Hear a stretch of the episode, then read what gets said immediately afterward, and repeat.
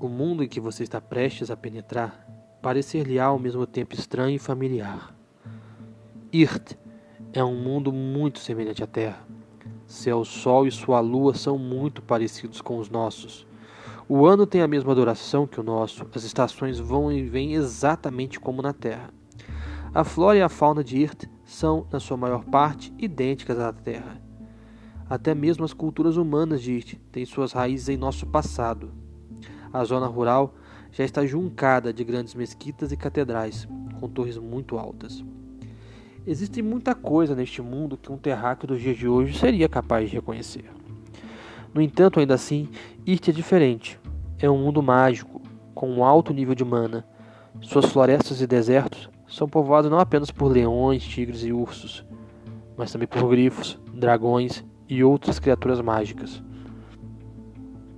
Espíritos malignos saem das criptas antigas para caçar durante a noite. Os seres humanos, apesar de se constituírem numa raça inteligente e na raça mais comum de Irt, não são seus únicos habitantes. Dividem o planeta com elfos, anões, orcs e goblins, e muitas outras raças. Em algumas áreas, elas até chegam a coexistir pacificamente. A história do Irt foi completamente modificada por um enorme, um enorme choque de retorno em uma operação mágica conhecida como Cataclismo, cujos efeitos se espalham não só pelos continentes de Irt, mas também por outras dimensões. Foi este evento que levou os seres humanos para Irt.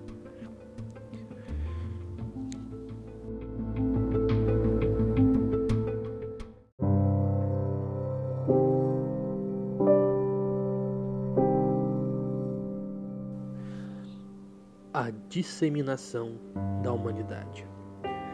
Há muito tempo atrás, Irth era morada de raças ancestrais como os elfos, os anões, rivais dos elfos, e os orcs, de costumes bárbaros e vida errante. Os anões ou escravizavam ou ignoravam os orcs. A maioria dos elfos simplesmente os evitava.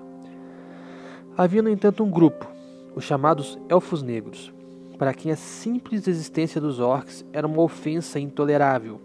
Seus feiticeiros trabalharam durante anos, talvez séculos, em busca de uma solução definitiva para esse problema. Talvez seja melhor que os detalhes dessa pesquisa não sejam conhecidos. Mas estes elfos abomináveis conformaram o que eles acreditavam ser uma convocação gigantesca, um fito de lançar uma maldição implacável sobre os orcs.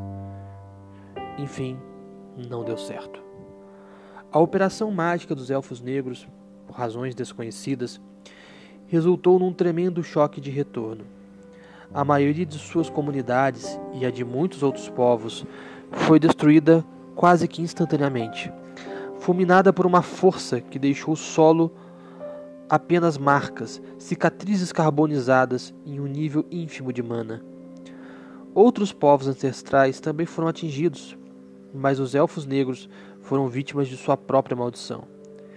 Na verdade, mais de uma maldição, pois várias raças hostis aos orcs e também aos outros povos foram convocadas. O cataclismo foi o maior choque de retorno da história de Irth.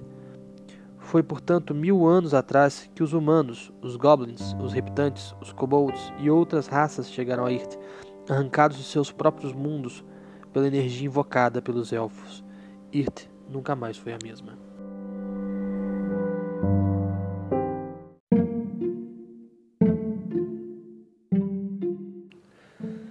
Os seres humanos eram de longe os mais numerosos dentre os recém-chegados.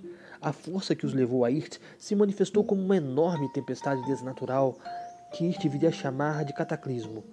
Embarcações perdidas no mar encontraram um porto seguro em praias desconhecidas. Vilas inteiras foram arrancadas da terra pelo fogo ou pela torrente mágicos e depositadas intactas em Irt. Indivíduos apanhados em sua jornada por uma tempestade súbita nunca chegaram aos seus destinos. A maior parte desses eventos ocorreu entre 1050 e 1200 d.C., época das cruzadas na Terra. Além dos cristãos e muçulmanos, homens e mulheres de dezenas de outras culturas foram transferidos para Irt um número significativo de judeus se instalou tanto em terras islamíticas como cristãs. Nos desertos congelados do norte, pagãos celtas e escandinavos se fundiram, formando os clãs bárbaros e nômades. A noroeste se instalaram os imigrantes orientais, principalmente vindos de Coreia e Japão, fundando o reino de Sarud. Aqui e ali existiam grupos de chineses, hindus, africanos, germânicos, eslavos, até de ameríndios. A maioria destes pequenos grupos foi absorvida rapidamente, mas, de vez em quando, os viajantes ainda se deparam com uma vila isolada onde quase toda a população tem pele negra, adora Krishna e Vishnu ou fala alemão.